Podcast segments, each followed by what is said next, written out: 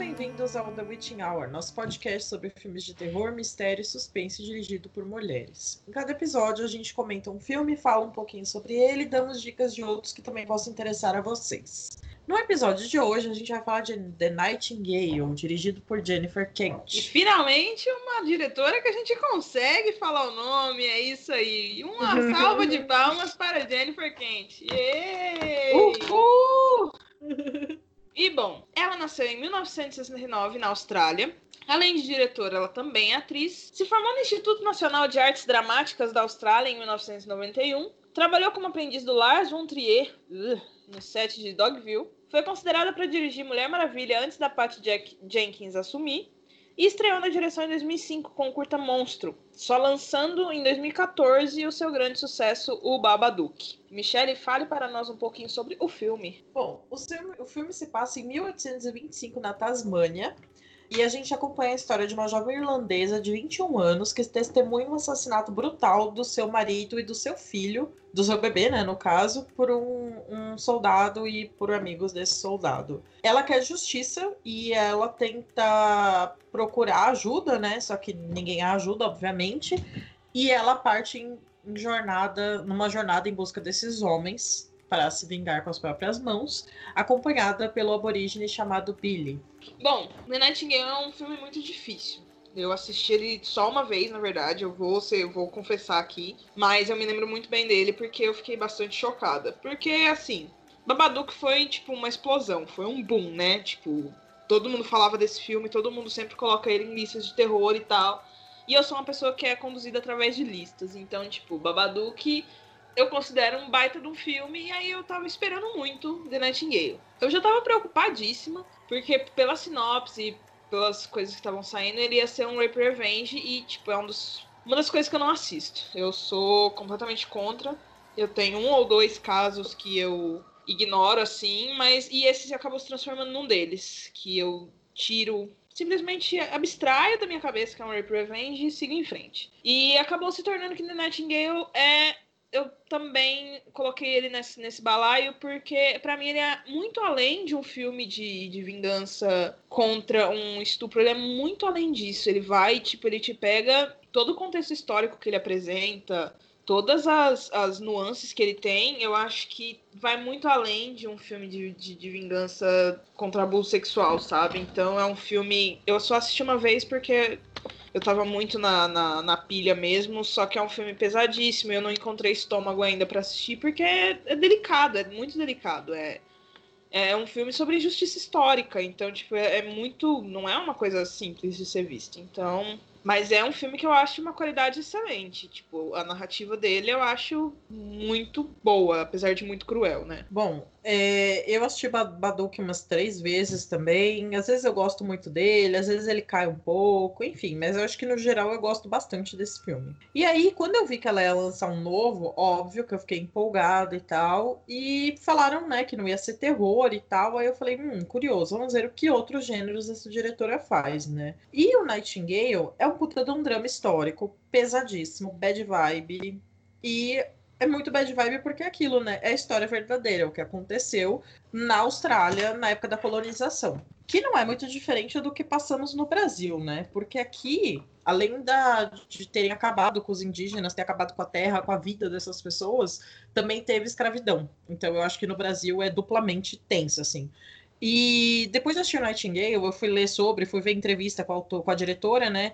Ela disse que ela queria contar a história, uma história da, da Austrália que não é contada por muita gente e que muitos australianos não conhecem.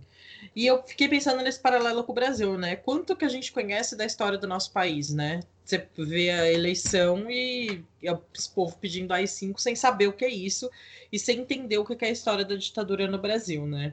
Então, é, eu acho que foi um, uma, uma parte muito interessante dela querer contar a história desse país dela, né? No caso, a Austrália. E é, eu vi muita gente falando que o filme é racista. Aí eu fiquei pensando nisso. Eu sou uma mulher branca, não posso opinar nisso, mas deixa eu pesquisar, né? Para fazer esse filme, a Jennifer Kent consultou anciões é, aborígenes Então, e ela pesquisou muita história, ela contratou um ator aborígene, né, para ser o, o, protagonista Billy. E é engraçado, né? Esse ator ele era dançarino na Austrália, ele tem muitos prêmios por, eh, pela dança e tal. E aí ela falou que ficou impressionada na no teste nele, né, na audição, de como ele foi muito bom na, na atuação. E realmente é um ator muito foda. É, mas voltando a essa questão de história e tal, é, é muito doloroso ver porque é real aquilo, né? Tanto quanto o machismo com as mulheres, quanto o racismo com as pessoas nativas daquele país, né? E só contextualizando o filme, né, que também isso é real, eles mandavam para Tasmânia os criminosos europeus, estupradores, bandidos, assassinos e tal. E jogavam lá oito caras e uma mulher que cometeu um crime pequeno. Então você imagina o inferno que não era a vida dela, né? No filme você é, é a protagonista sofre, né? A Claire na mão desse soldado que tirou ela da cadeia, assim, e levou ela para lá, e aí ela tem que fazer o que ele quer, né? E também a questão do racismo e de retirar as pessoas da própria terra dela, né? De dizimar, de trazer doenças e acabar com a cultura delas e também com a língua delas, né? E a Jéssica, como historiadora, até pode falar mais depois, né? Mas já vou citar aqui que a cena do filme que mais me pegou foi a cena que eles estão jantando na casa de um casal de idosos que ajudou eles. Aí o Billy começa a chorar e começa a falar: This is my country. Esse é meu país, né? Aí você fica pensando: o cara tá fugindo, tá sendo perseguido no próprio país dele, né? E isso é muito doloroso, muito, muito. Então, é, é, é muito. É, é, muito complicado esse filme, tipo, todo, por todas as razões que você falou, e é uma baita discussão de, de identidade, né? Tipo, quem ali tem direito a ter identidade do país? Tipo, as pessoas que foram levadas para lá, as pessoas que estão lá desde sempre, o que é a identidade daquele país, como ela foi construída, de que jeito ela foi forjada. Então, eu também, eu entendo a, a, a linguagem que a Jennifer Kent usou, eu consigo compreender que realmente é uma linguagem, ela usou muitas muito em linguagem esdrúxula, né? Que hoje a gente considera racismo e, e, sim, tá certíssimo. A gente considera racismo hoje, mas ela fez um relato histórico muito aproximado do que aconteceu, sabe? Tipo, então, e pouca gente trabalha com o colonialismo na Austrália. Tipo, muita gente foi enviada para lá por porque, tipo, vários tipos de, de, de, criminosos, como a Michelle comentou. Então, foi um país, foi uma nacionalidade, um país construído, uma identidade construída a partir de muita guerra. E então, assim, não considero que o filme seja racista, apesar da linguagem utilizada ter sido uma linguagem que hoje a gente considera racista. Eu acho que foi um relato, assim, um relato histórico, ficcional, mas não deixa de ser um relato histórico de algo que ocorreu no século XIX e que é complicadíssimo pra gente hoje. Tipo, ainda bem que a gente se sente desconfortável hoje com isso. Mas era uma coisa que acontecia sempre.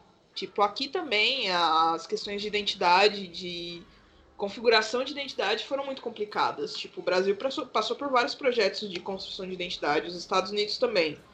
Como que, é, como que ele foi, como que essa identidade foi construída aqui, como que ela foi construída nos Estados Unidos, como que ela foi construída na Austrália. São, foram lugares que, que o, o, a colonização ela apertou de forma absurda, sabe? Foi de uma forma muito violenta. Então, todas essas construções, hoje, quando a gente para pra ver, a gente fica realmente chocado, mas foram coisas que aconteceram e como que a gente vai lidar com isso? Eu não sou a melhor a, a pessoa que mais fica feliz em se lidar com, com questões de estupro e tal, mas fatos históricos a gente para pra pensar e aconteceram, não dá para empurrar debaixo do tapete. Tipo, ela tentou fazer um filme muito, muito centrado na questão histórica, então eu compreendo. Eu não faria da mesma forma, eu não, não trabalharia desse jeito, mas também não vou ocupá-la por ela ter tido essa visão, sabe? Essa, essa, esse jeito de construir a narrativa dela. E eu considero um filme pesadíssimo, é difícil rever ele para mim, tipo, eu não, não vou dizer também nossa, é um filme divertidíssimo, vou rever sempre que der. Porque não é, tipo, é pesadíssimo. Todas as cenas são muito bem construídas e muito difíceis de ser assistidas. Então, assim, já fica o aviso que esse sim é um filme que você precisa estar com estômago para ser visto.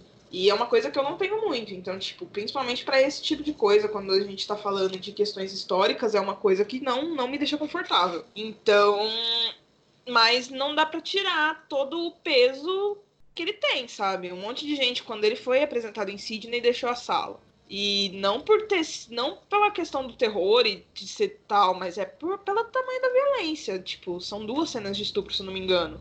Então, tipo, você pensa o tanto que isso é delicado, sabe? O tanto que você precisa ter delicadeza para tratar desse tema. E eu não acho que a Jennifer Kent não tratou com delicadeza. Eu acho que ela tratou da forma que ela deveria ter tratado. Eu não escolheria a mesma forma que ela, mas eu acho que ela fez um bom trabalho. Eu acho que ela fez um filme interessante e tecnicamente bom, sabe? Bom, é, assim como a Jéssica, eu odeio o filme de Rape or Revenge. Eu acho o fim da picada, eu me recuso a assistir. E quando eu comecei a assistir o The Nightingale, logo uma das primeiras cenas já é essa do estupro, né? E quando eu vi ela servindo aquele monte de cara, eu falei, mano, vai dar bosta isso tal. E já começou a ficar bem dolorido. dolorido. E, mas, cara, é o que a Jéssica falou, é o que a diretora falou. Eu representei a história. E a história dos, desses países colônia da Europa foram todos baseados em estupro e violência. Então, eu acho que ela só tá contando a história. Assim como é muito dolorido pra gente assistir cena de tortura da ditadura, é, a gente não pode negar que existiu, sabe? Não pode esquecer que existiu. E assim como essas cenas todas do filme. A história da Tasmânia, e da Austrália foram pautadas também na violência e no estupro, entendeu? É, as pessoas aborígenes também, a violência que elas sofreram, racismo, preconceito, tipo, você pensa, foi a mesma coisa do Brasil, eles estavam lá vivendo a vida deles, com a cultura deles, chegou um monte de branco inútil, causando violência e tratando todo mundo mal e dizimando todo mundo, cara. Essa é a história do mundo, é como o mundo foi feito e é um lixo, e a gente não pode fechar os olhos para isso, sabe? É, quando a gente fala de violência e tal, a gente sempre cita, né, o Holocausto, como foi complicado, como as pessoas morreram. Mas pensa o quanto de pessoas nativas e, e negras do continente africano e tal não morreram, sabe? Na, ao longo da história. Enfim, é, como a Jéssica falou, é um filme pesadíssimo. Ele é muito bom de assistir, ele tem um ritmo muito bacana, ele é muito bem fotografado, as atuações são impecáveis. A Claire ela no papel assim, eu tava vendo também que ela fez muita pesquisa com mulheres que passaram por trauma para desenvolver esse papel, né? Imagina, ela é estuprada enquanto ela assiste o filho, a filha e o marido morrerem, serem assassinados na frente dela, sabe? E ela vai se vingar e quando ela encontra o cara que motivou toda essa violência contra ela, ela trava. E é isso, cara. É a mesma coisa que você vê mulheres que passaram por violência aqui e não conseguem denunciar porque travam, travam de medo, travam de trauma, sabe? Então, eu acho que isso está muito bem representado no filme. Não é fácil de assistir, mas eu acho que é aquela coisa, né? A gente não pode esquecer tudo o que aconteceu na nossa história e fingir que tá tudo bem, porque não tá, cara. Nunca esteve. É, toda a nossa cultura é pautada em misoginia, em racismo, em preconceito. Então, eu acho que esse filme tá aí para mostrar isso, o que aconteceu, e a gente não quer enxergar, né? E eu achei curioso ela falar que os australianos não conhecem a história do próprio país, porque brasileiro também não sabe, né? Se soubesse, não teriam eleito esse energúmeno, né? Até porque, tipo, é uma forma de construção mesmo de. Assim, é um dos projetos de construção de identidade é você apagar a história do próprio povo, né? Então, tipo, uhum. o, tanto que é, o tanto que é bem sucedido você fazer com que pessoas não conheçam sua própria história. Tipo, o tanto que.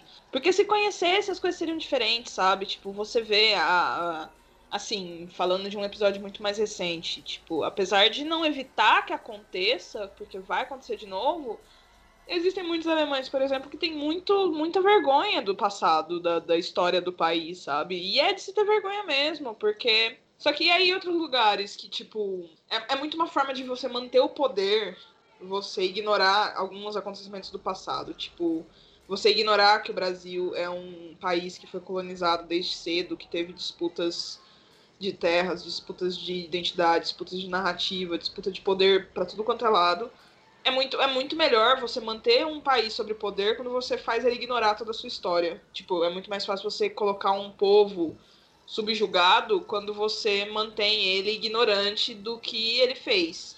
Então, do que aconteceu com ele, principalmente. Então, tanto aqui, quanto na Austrália, quanto na Tasmânia, quanto em todos os lugares colonizados, eu imagino que seja muito disso, sabe? Você corta um crescimento quando você tira a própria história do país. Então é, é muito bom para muita gente governante que o, o Brasil ignore sua história. imagino que deva ser muito bom para alguns governantes antigos até, para, por exemplo, os próprios britânicos que estavam no controle da Austrália, da Tasmânia, etc. É muito bom para eles que eles fossem ignorantes do que acontecia com eles. Então, assim, né? A gente sabe por que isso acontece. Mas é terrível. É... Quanto mais gente lembrando dessas coisas e fazendo esse tipo de relato, esse tipo de filme, esse tipo de, de ficção, melhor vai ser pra gente, pra gente conhecer o que houve no mundo, sabe? Tipo, aqui no Brasil episódios horríveis aconteceram e, tipo, pouca gente sabe. Eu não saberia se eu não tivesse, tipo, tido que estudar isso, tanta coisa, sabe?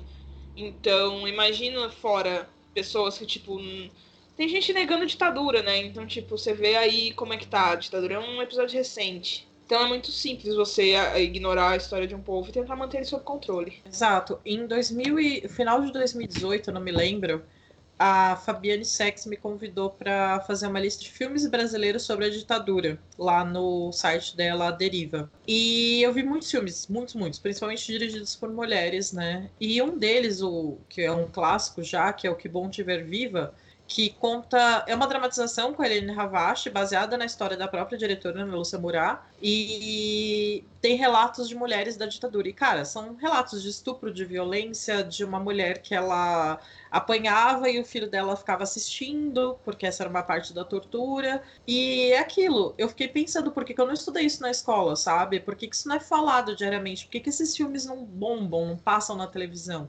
Enquanto a gente já viu milhões de filmes sobre o Holocausto, milhões de filmes sobre a história da Alemanha, por que, que a gente não vê do nosso país, entendeu?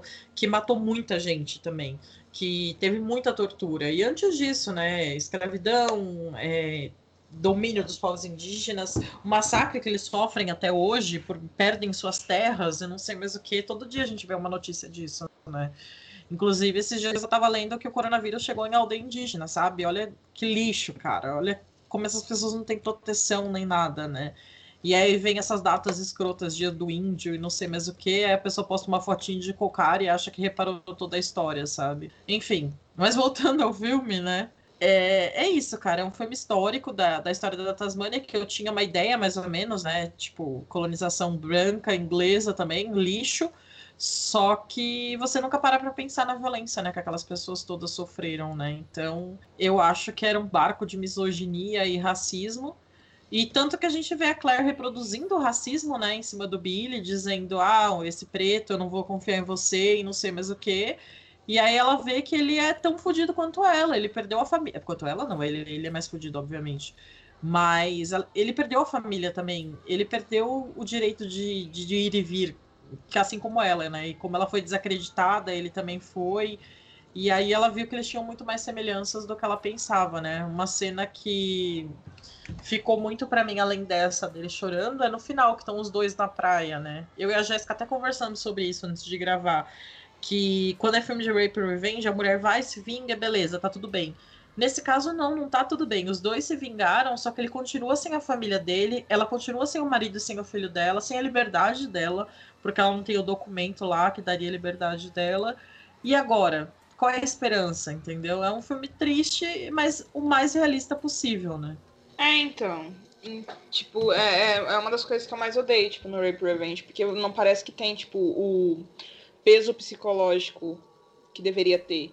Mas esse filme, tipo, ele é totalmente centrado em peso psicológico de tudo, sabe?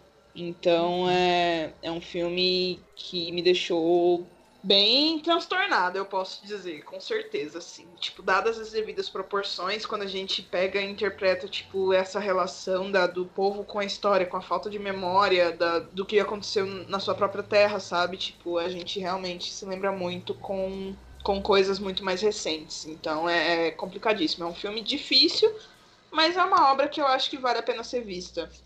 É um tipo de ficção que, tipo, se você tá num dia um pouquinho mais. quer um pouquinho mais de história, tipo, é uma ficção, mas é, eu acho que a história ali tá, tá representada de certa. Com, com honestidade. Eu acho ele um filme muito honesto no que ele se propôs a fazer. E diferente do Babadook, né, que também trata com metáfora, né? Usa o terror como uma metáfora para depressão materna, aquela coisa toda. Esse filme ele é mais claro, né? Ele tem bastante da cultura aborígene, tem eu tava tava lendo também que esse é o único filme mainstream a usar o dialeto da, daquele povo aborígene, né? Então eu achei isso muito bacana. Essa, conhecer um pouco dessa cultura, das lendas. E uma coisa que eu achei muito bonita também são as ervas que ele usa no filme para cuidar do machucado dela, é, quando o leite dela em pedra no seio, ele faz uns banhos, umas defumações. Eu gosto muito de ver essa parte da, da, da cultura, né, diferente da nossa, né? Sim. Enfim, como a Jéssica falou, é um filme bem pesado, não é o sentido de terror que vai nos assustar e dar pulinhos, é aquele terror da realidade, sabe? É o terror da, da ditadura, é o terror da, do, do, do, racismo. É um drama, né? Com, com essa temática bem pesada, mas uma ótima direção e belíssimo também visualmente. Bom, é, indicação de filme, eu vou indicar um que ele não é muito histórico, assim, talvez, mas ele tem uma ambientação parecida, que é o Gwen, do William McGregor. É um filme que a menina mora com a irmã e com a mãe, elas estão sem o pai, que tá na guerra, né? E ela começa a ter umas visões meio assustadoras da mãe, a mãe sangrando, tendo umas coisas, umas atitudes que parecem uma possessão e tal. Um leve spoiler, né? Mas ele não é um filme assustador nesse sentido, ele é um filme da realidade assustadora também, sabe? É, aquilo tudo tem uma explicação lógica e de violência contra a mulher ali, do que, que uma mulher sozinha passa, sabe?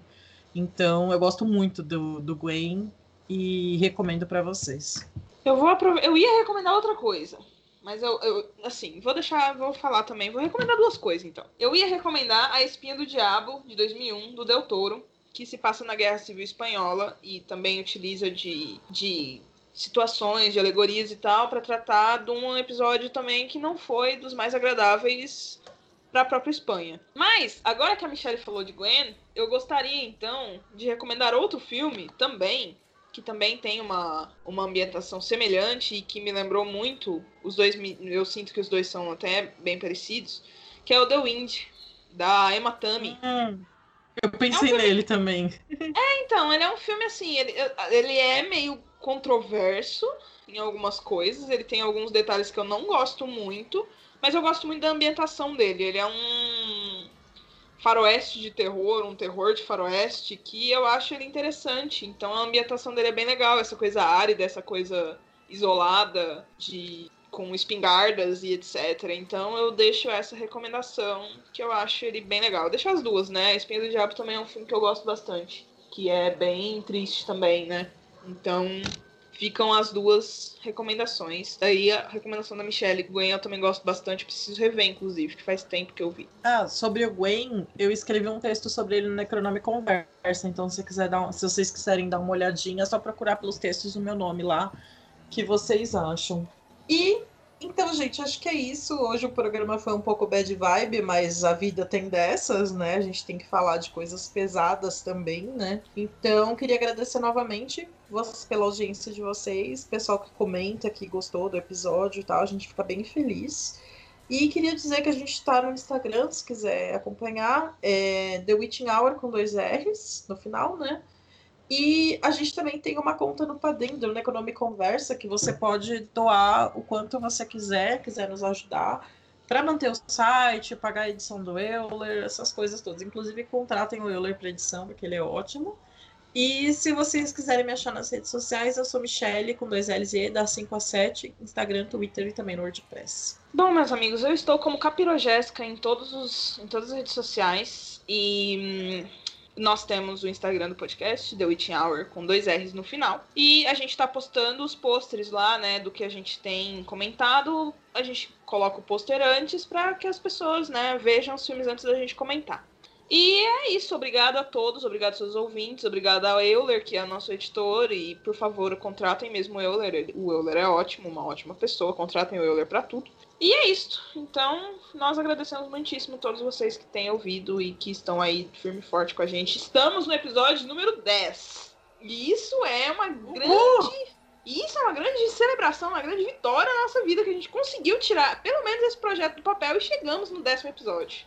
Gravando todas é, as vezes. Desde que eu conheço a Jéssica. Exato, desde que eu conheço a Jéssica, a gente falava de fazer um podcast. Aí saiu finalmente, 2020, em meio a uma pandemia quase. Quando a gente chegar no episódio 100, a gente faz alguma coisa para comemorar, beleza? Então vocês todos torçam para que a gente chegue no episódio 100. Exatamente. É isso, gente. Obrigada e até semana que vem. Obrigada, gente. Beijos. Até a próxima semana.